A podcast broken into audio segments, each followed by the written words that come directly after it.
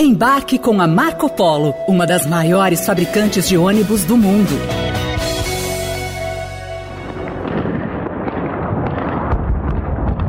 Doze meses de conflito, de mortes e de destruição. A invasão russa à Ucrânia está completando um ano nesta semana. Deixando um legado devastador no leste europeu, milhares de fatalidades, impactos econômicos e geopolíticos no restante do planeta. Na última contagem divulgada pela ONU, foram contabilizados mais de 8 mil civis mortos e mais de 13 mil feridos. Apesar dessa divulgação, a própria ONU admite que o número real de mortes é muito maior, isso porque é uma grande dificuldade na coleta de dados em campo de batalha. A ONU informou também que, entre os mortos, existem pelo menos 487 crianças. Quase 18 milhões de pessoas precisam de ajuda humanitária e mais de 14 milhões tiveram que deixar as próprias casas. Foram documentados também mais de 100 casos de violência sexual relacionadas ao conflito, como relatou o próprio presidente Volodymyr Zelensky. Centenas de casos de estupro foram registrados, incluindo meninas, menores de idade, crianças muito pequenas e até um bebê. É assustador falar sobre isso agora. E mesmo depois de meses de guerra, as tensões seguem em alta. Na última terça-feira, o presidente russo Vladimir Putin anunciou a suspensão da participação do país no New START, um tratado de desarmamento nuclear firmado entre Rússia e os Estados Unidos e assinado em 2010 pelo então presidente americano Barack Obama e pelo então presidente russo Dmitry Medvedev. Putin ameaçou realizar novos testes nucleares se os Estados Unidos fizessem testes primeiro. Em seu discurso, colocou a culpa da continuidade da guerra nas nações ocidentais. As elites do Ocidente não escondem o objetivo de, como elas próprias dizem, impor uma derrota estratégica à Rússia. O que isso significa? Significa acabar com o nosso país de uma vez por todas. Por isso, querem transformar um conflito local em um confronto global. Nós entendemos dessa maneira e vamos reagir de acordo.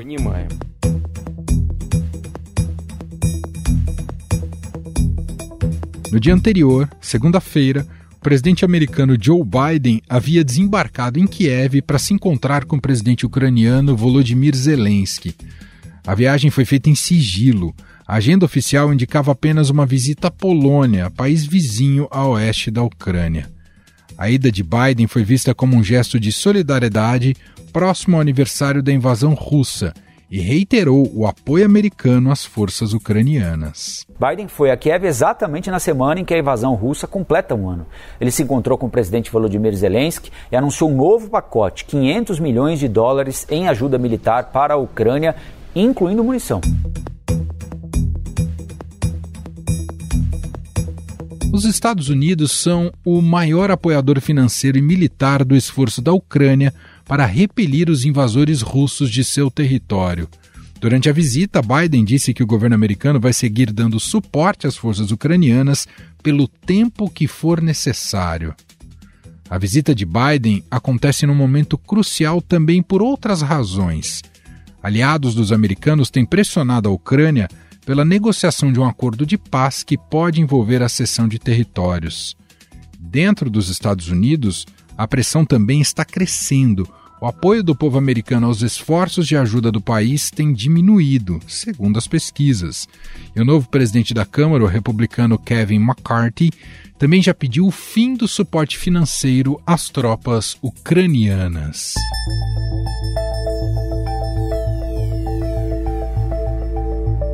Depois de um ano, será que o fim da guerra está próximo? Como estão se comportando as principais forças geopolíticas diante do conflito?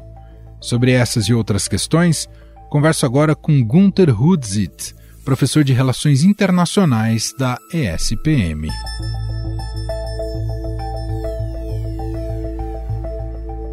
Olá, professor, seja muito bem-vindo. Obrigado por ter aceitado aqui ao nosso convite. Oi, prazer é meu. Obrigado, obrigado. Se eu puder ajudar sempre, conta comigo. Professor, a invasão da Rússia na Ucrânia completa um ano nessa sexta-feira. E claro que isso mexeu demais com a geopolítica global. Há inúmeros impactos. A gente pode dizer que, de imediato, o mundo ficou mais inseguro desde então, professor? Muito mais, porque aquele mundo pós Guerra Fria, iníciozinho dos anos 90 até os anos 2010, eh, a ideia era de que a economia prevalecia sobre todo o restante. Não, não tinha como mais ter guerras entre pelo menos grandes potências, guerras entre outros países, guerras civis, isso infelizmente continuaria, mas essa era a visão corrente, né? E, portanto, é, muitos diziam, né, o chamado dividendo da paz. E por isso mesmo que os governos, principalmente os europeus, cortaram seus gastos militares ao extremo. Só que com essa invasão isso acabou. Essa realidade mudou, tanto que os europeus já admitiram voltar a gastar no mínimo 2% do, do, do seu PIB em defesa. O governo alemão anunciou um grande pacote de é, modernização das Forças Armadas. A Finlândia, que era neutra há 70 anos, né, se juntou à OTAN. Suécia, que há 200 e poucos anos também se mantinha neutra, se juntou à OTAN. Então, efetivamente, aquele mundo dos anos 90, isso acabou, e só falando isso do, do ponto de vista geopolítico, porque economicamente também isso tem profundos impactos para a economia global. Sem dúvida nenhuma. Inclusive, a gente vai entrar neles já já, mas queria te perguntar. O rompimento recente de Vladimir Putin com um acordo atômico com os Estados Unidos amplia essa corrida armamentista e também torna ainda mais incerto os rumos da guerra, professor? Torna muito mais incerto porque o grande problema até não é ele ter suspenso a participação russa. Ele, ele não chegou a romper, ele suspendeu, mas não vai afetar tanto porque os dois governos já não vinham colaborando nesse START, né? Que fundamentalmente é verif um verificar o outro lado o que estava fazendo nos seus silos atômicos. Com a pandemia, essas verificações foram cortadas e já no pós-pandemia as relações já não vinham bem. E agora você tem um, um, período gigantesco de tempo no meio de uma guerra em que eh, representantes dos mais altos escalões dos dois governos mal se falam. Isso é importante porque eles ficam sem saber exatamente o que o outro está pretendendo. Nessas conversas de alto nível entre secretários de Estado, né, ministros das Relações Exteriores, ministros das Defesas, as conversas costumam ser francas, diretas, para justamente deixar claro que cada lado pensa. Como isso não está acontecendo, essas incertezas aumentaram. E até não me surpreende o Putin ter feito isso, porque a arma atômica é agora o que restou para ele ameaçar o Ocidente. Porque as forças armadas dele, que o Ocidente considerava né, gigantescas, imbatíveis, um grande temor de novo, né, lembrando o velho exército vermelho soviético, essa imagem desmoronou um ano atrás. Então, o que resta para ele, para pôr medo no Ocidente, são as armas atômicas. Uhum.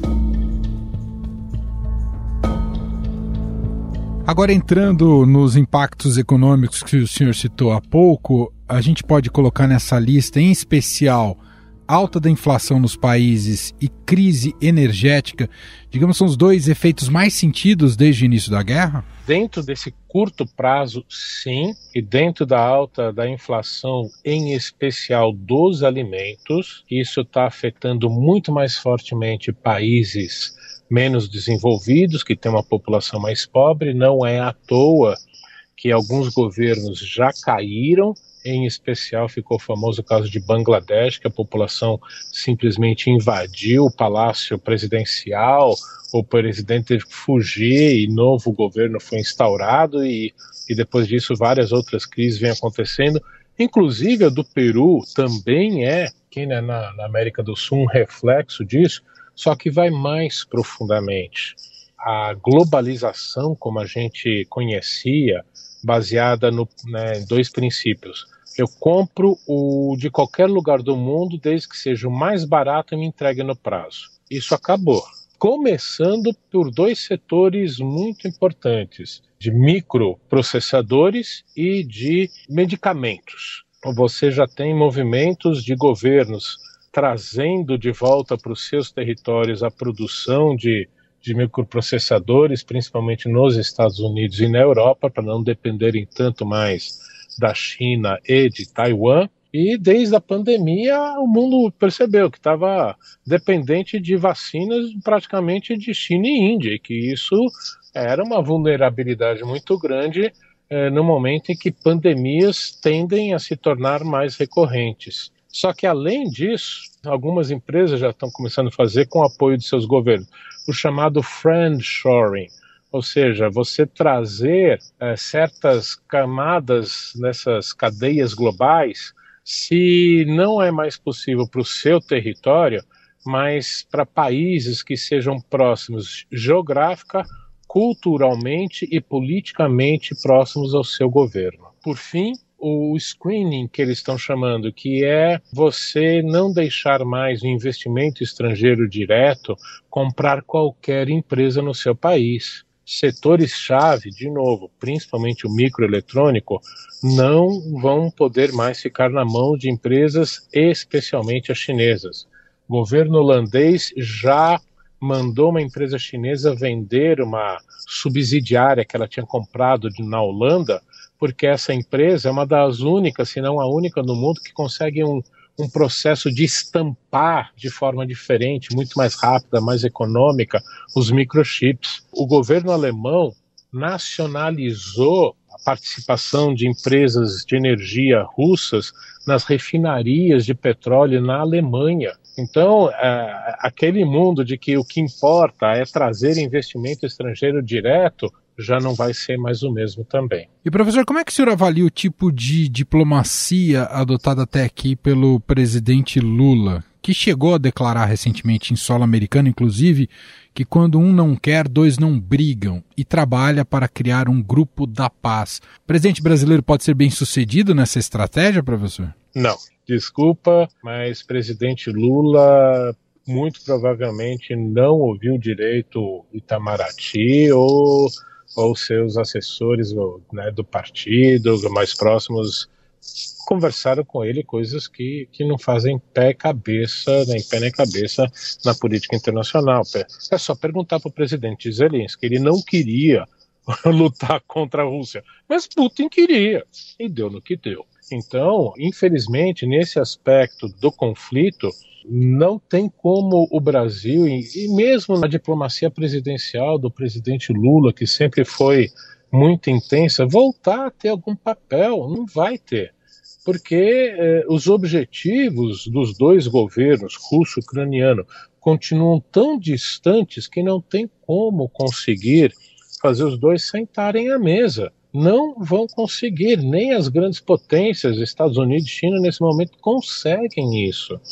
Então, essa proposta é ainda um resquício do, dos dois primeiros governos dele, em que efetivamente teve uma participação internacional muito ativa, de destaque, é, e que tenta empregar nisso, não vai dar certo. Agora, não quer dizer que nas outras áreas não consiga, como no meio ambiente, ele já conseguiu só de participar né, da COP27 lá na, no Egito, já de trazer aqui o primeiro-ministro Olashov e reativar o, o Fundo Amazônico, nessa parte de meio ambiente e aquecimento global, com certeza ele vai ter uma participação muito ativa e importante. Mas nessa guerra, infelizmente, não. E só para a gente fechar, o senhor vê chance da diplomacia vencer em relação à guerra ser encerrada ou ela deve terminar do ponto de vista mesmo militar, com a vitória de um exército sobre o outro, professor? Não acho que vai ser essa vitória sobre o outro, porque a gente, inclusive, a gente não pode esquecer um ensinamento básico de que o coronel Karl von Clausewitz, prussiano da época de Napoleão, ele escreveu o livro, né, da guerra, On War, em que a passagem mais conhecida dele, não é só isso todo o livro dele, é que é a guerra é a continuação da política por outros meios. Ou seja, é quando a política com P maiúsculo decidir quais são os objetivos a serem alcançados pela guerra, eles vão tentar pela guerra. Se eles perceberem que não vão conseguir, aí eles negociam. Então é aquele ponto que eu disse enquanto uh, o governo russo e o governo ucraniano tiverem objetivos que são tão opostos que não tem como eles conseguirem nem sentar à mesa para negociar, nós não vamos ter paz. Infelizmente, eu vejo essa guerra se prolongar por isso mesmo por algum tempo ainda. Não sei quantos, mas por um bom tempo. Muito bem, nós ouvimos aqui Gunther Hudzit, professor de Relações Internacionais da ESPM. Professor, mais uma vez, muito obrigado pela gentileza aqui de nos atender. Um grande abraço. Eu que agradeço mais uma vez o convite. Um abraço a todos.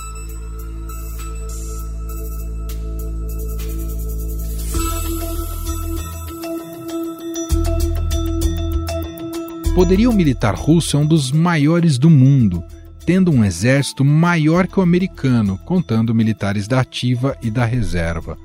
O próprio Vladimir Putin afirmou que esse poder torna a vitória sobre a Ucrânia inevitável.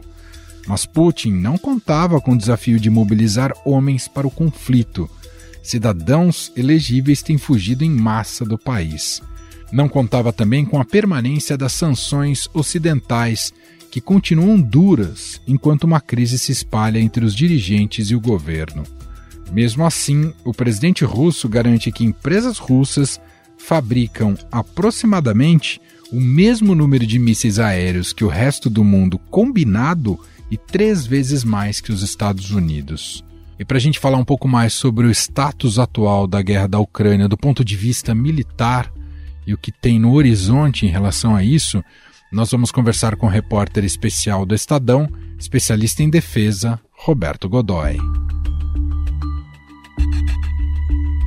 Olá, Godoy, mais uma vez, seja muito bem-vindo por aqui. Emanuel, é um prazer sempre, meu caro. Godoy, bom, a guerra na Ucrânia completando seu um ano nessa sexta-feira e a gente queria inicialmente um diagnóstico seu do atual status da guerra do ponto de vista militar, Godoy. Bom, essa é uma guerra muito, muito própria, né? Eu me lembro que quando começou, analistas do mundo inteiro diziam que ela ia durar duas semanas, três no máximo. Bom, está fazendo um ano e nem sinal de que ela possa conduzir algum tipo de negociação ou que haja qualquer sinal de arrefecimento. Muito ao contrário, o que a gente tem é uma escalada dos combates, dos ataques. Muitos deles são pontuais terrivelmente destruidores, sim, mas pontuais. Uma das preocupações russas, por exemplo, é não expor tropa para ter menos baixas. Né? Então você vê que é uma coisa muito clara. Mais que isso, o líder russo Vladimir Putin acaba de estabelecer toda a legislação para fortalecer a tropa em mais 500 mil homens e mulheres, ou seja, meio milhão de com novos combatentes. Com certeza, um reforço significativo. Né? É mais, por exemplo, do que o total do efetivo de todas as Forças Armadas brasileiras, e ainda a gente pode acrescentar alguns países vizinhos aqui também. Godoy, o que te mais surpreendeu até aqui? A resistência ucraniana ou a falsa ideia de que o exército russo seria implacável? O exército russo é implacável, porque ele não está sendo implacável. Veja, é uma coisa importante que a gente tem que considerar é a seguinte: sabe há quantos anos o exército russo não perde uma guerra? 800 anos. e veja, e não é que ele perdeu antes disso, ele negociou.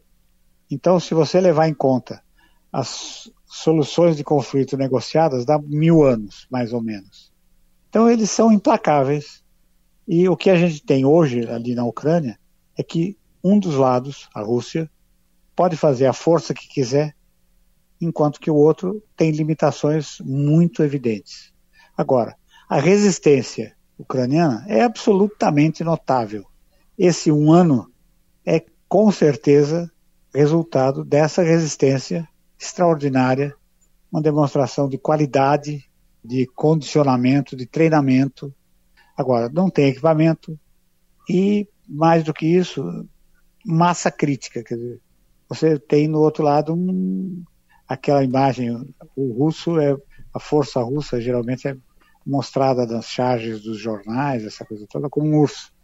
Então você tem do lado de lá, você tem um urso que só faz crescer. E do lado de cá, você tem um lobo. Mas lobo e urso, quem ganha é o urso, né? Fica realmente complicado. Godoy, com a possível chegada dos caças, isso muda o patamar da guerra para a Ucrânia e para essa resistência ucraniana? Muda. Faz com que o conflito passe para um outro patamar. Eu estou falando em termos ideais. Ou seja, uma hipótese. Sai o consenso para fornecer os caças, os caças chegam, voam e são operados com eficiência pelos pilotos ucranianos. Certo? Não, não é tão simples assim. Primeiro, você tem que treinar os pilotos para os caças, para o equipamento ocidental. Os dois aviões estão mais cotados para serem entregues para a Ucrânia, o F-16 americano e o Mirage 2000 francês. Os ingleses estão falando muito no Eurofighter, o Typhoon, que eles poderiam entregar. É um avião complicadíssimo. Então não é tão simples assim. Vamos imaginar que os caças F-16 sejam entregues não americanos, eles são americanos, mas não seriam os do estoque americano. E os americanos apenas concordariam com a entrega feita, por exemplo, pela Holanda ou pela Bélgica desses caças. Isso já implicaria um envolvimento americano, primeiro, porque os caças são feitos pela General Dynamics. Segundo, porque eles teriam que garantir para esses caças uma linha de abastecimento de peças, componentes, a literatura técnica, e, veja, esses componentes, por exemplo, tem coisas do sistema eletrônico digital que são trocados a cada operação, cada vez que ele decola, cada vez que ele voa. Então tem que ter um suprimento importante ali e tal. Já é o primeiro problema. Segundo, fundamental problema, como é que você vai treinar, por melhor que seja o piloto, quanto tempo demora para você treinar um piloto de combate que teve o seu condicionamento inteiro desde o começo em equipamentos russos, muitos deles feitos ainda na época da União Soviética, e que são fundamentalmente diferentes do equipamento ocidental, do equipamento americano, principalmente nessa questão dos controles eletrônicos, dos sistemas eletrônicos, sistema de bordo, aquilo que é chamado suíte eletrônica. Então, apenas para a gente compreender um pouquinho, Manuel, como é que você treina um piloto ocidental? Então você tem lá um menino que quer ser piloto, ele passa na academia de 3 a 4 anos, em que ele recebe toda a carga teórica e aprende a pilotar um avião. Aí ele é designado para centros de treinamento, onde ele será qualificado piloto de caça, piloto de carga, enfim, os diversos tipos de pilotagem. Né? Depois dessa fase, que dura alguns meses, aí ele vai para uma base aonde continua sendo treinado. Então, depois de três a quatro anos na academia, ele ainda tem três anos, três anos e meio para adquirir a capacitação plena como piloto de caça. O custo de formação desse piloto bate em 3 milhões e meio de dólares. Nossa. Não é pouca coisa, não. E o conhecimento que ele tem que ter acumulado é colossal.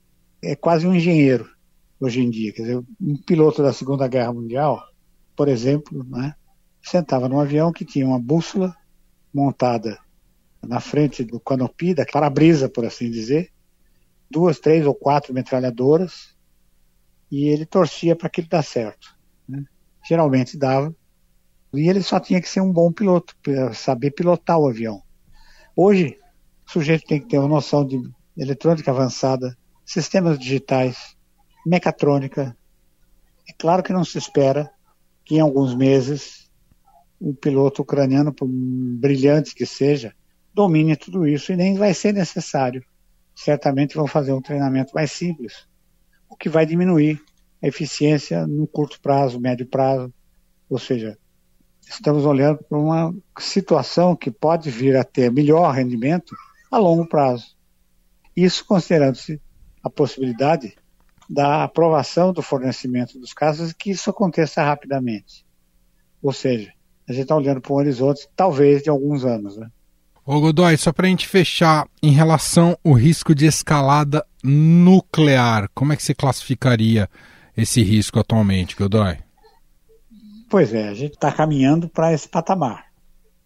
O fato do presidente Putin se retirado do acordo New START, que é o mais novo acordo de controle de armas nucleares, ele é de 2010.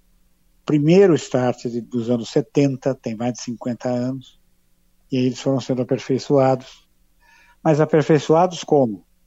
Hoje, os dois lados têm qualquer coisa como 13 mil armas nucleares. Né?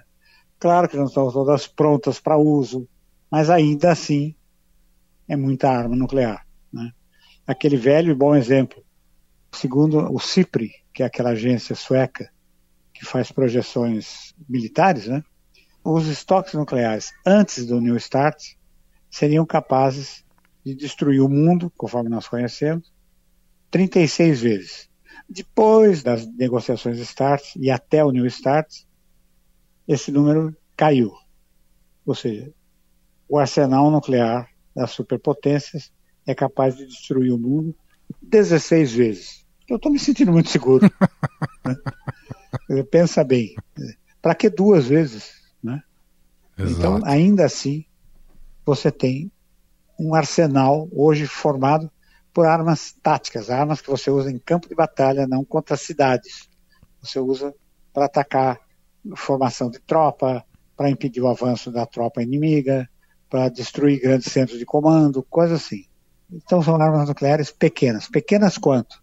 Capazes de destruir uma cidade como São Paulo, capazes de destruir Manhattan, comprometer com a radiação áreas de 60 quilômetros de raio.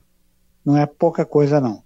A grande questão é, se a Rússia resolveu usar isso contra a Ucrânia, como é que isso vai ser interpretado pela OTAN, pelos Estados Unidos? Será que eles terão tempo para entender que aquele ataque foi apenas tático, apenas, apenas entre aspas também, sim, né? Sim. Quer dizer, que o ataque foi tático, que ele não é um ataque geral, ou seja, que não há necessidade de você dar uma resposta arrasadora. E se essa resposta arrasadora acontecer enquanto os mísseis intercontinentais estiverem em voo, a Rússia não vai ser, então, por sua vez, obrigada a responder na mesma medida? Então a gente está chegando muito perto de ter que resolver essa questão. Uhum. Os nossos instrumentos de controle de um lado e de outro, hoje, estão limitados a consultas que têm que ser feitas em minutos. Como é que será se houver de fato um ataque? Não haverá minutos. Então, a gente está caminhando para uma situação muito, muito arriscada, Manuel. Bom, seguiremos acompanhando. Esse é Roberto Godoy, repórter especial aqui do Estadão, especialista em defesa conversando mais uma vez com a gente aqui no podcast. Obrigado pela análise, viu, Godoy? Um grande abraço, Emanuel.